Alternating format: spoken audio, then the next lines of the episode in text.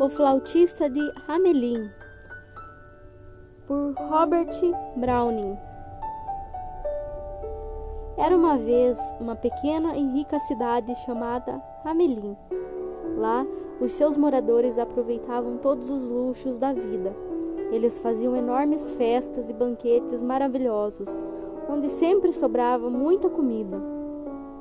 Todos viviam tranquilos e gordinhos, sem nenhuma preocupação. Eis que um belo dia a cidade foi invadida por milhares de ratos.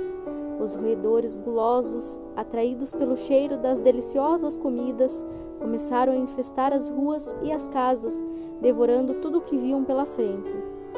Os moradores tentaram de tudo para se livrar deles, mas, a cada dia que passava, mais e mais ratos apareciam. Desesperados, os moradores foram procurar o conde para pedir uma solução. O conde, muito preocupado com a situação da cidade, convocou imediatamente uma reunião do Conselho de Líderes. Quando todos reunidos, os conselheiros começaram a discutir as ideias para expulsar os ratos, mas nenhuma delas parecia que funcionaria.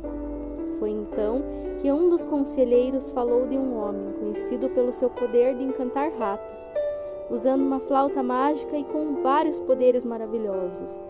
Todos concordaram que ele deveria ser chamado imediatamente. No dia seguinte, o flautista, que era um jovem, de cabelos bagunçados e sorriso fácil, apresentou-se ao conselho. O conde, sem cerimônias, lhe disse: Caro flautista, se você livrar a Melim dessa infestação de ratos, vou lhe pagar cem moedas de ouro. Esta é a minha proposta. Então o flautista respondeu: Caro conde, fico muito honrado com a sua proposta.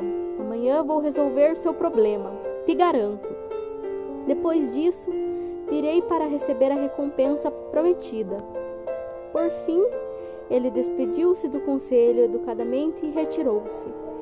Na próxima manhã, ao chegar na cidade, o flautista foi para o ponto mais alto que pôde encontrar. Tirou a sua flauta da bolsa e começou a tocar uma linda melodia.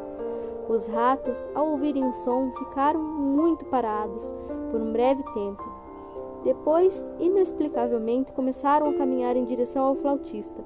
O jovem, que continuou tocando sua flauta mágica, começou a conduzir os ratos para fora da cidade.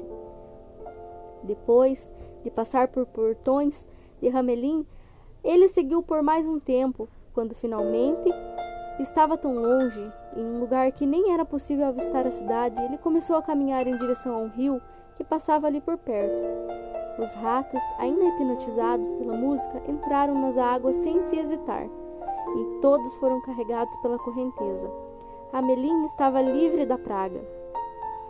No outro dia, o flautista foi ver o conde para pegar a sua merecida recompensa.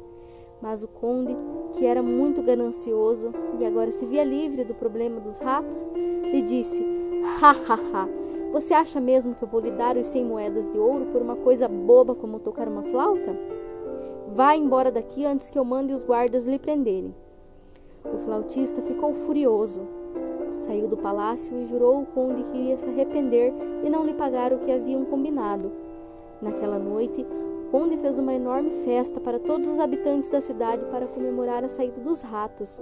Enquanto todos estavam comendo e bebendo ao som de música, o flautista, que havia retornado para a cidade, tirou novamente a sua flauta da bolsa e começou a tocar uma linda melodia.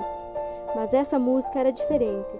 Ela somente podia ser ouvida pelas crianças, que, hipnotizadas, saíram atrás daquele som. Flautista continuou tocando, enquanto todas as crianças da cidade o seguiam pelas ruas. Da mesma forma com que os ratos, o flautista as conduziu para fora da cidade. Dessa vez, ele se dirigiu por dentro de uma grande gruta. E quando ele voltou para Amelim, os cidadãos já haviam percebido a ausência das crianças. Estavam muito desesperados, procurando por toda parte. O flautista chamou todos e lhe disse: Vocês me pediram ajuda. Eu os ajudei, mas agora seu conde não quer me pagar o que é justo quebrando a sua promessa. Por isso eu levei todas as crianças como pagamento. Me paguem cem moedas de ouro, que são minhas por direito, e eu devolverei as crianças sãs e salvas. Os cidadãos ficaram furiosos quando descobriram que conde havia feito. Todos foram imediatamente para o castelo, exigir que o flautista fosse pago. O conde, assustado com a raiva dos habitantes, pagou o flautista imediatamente tudo o que devia dele. O flautista, fazendo o que prometeu, trouxe todas as crianças de volta para Amelim. Depois, ele seguiu seu caminho para as próximas cidades que precisavam de sua ajuda. O conde, muito envergonhado pelo que havia feito, fugiu da cidade de Amelim e nunca mais voltou. Os habitantes da cidade aprenderam uma importante lição: que as promessas que são feitas para serem cumpridas.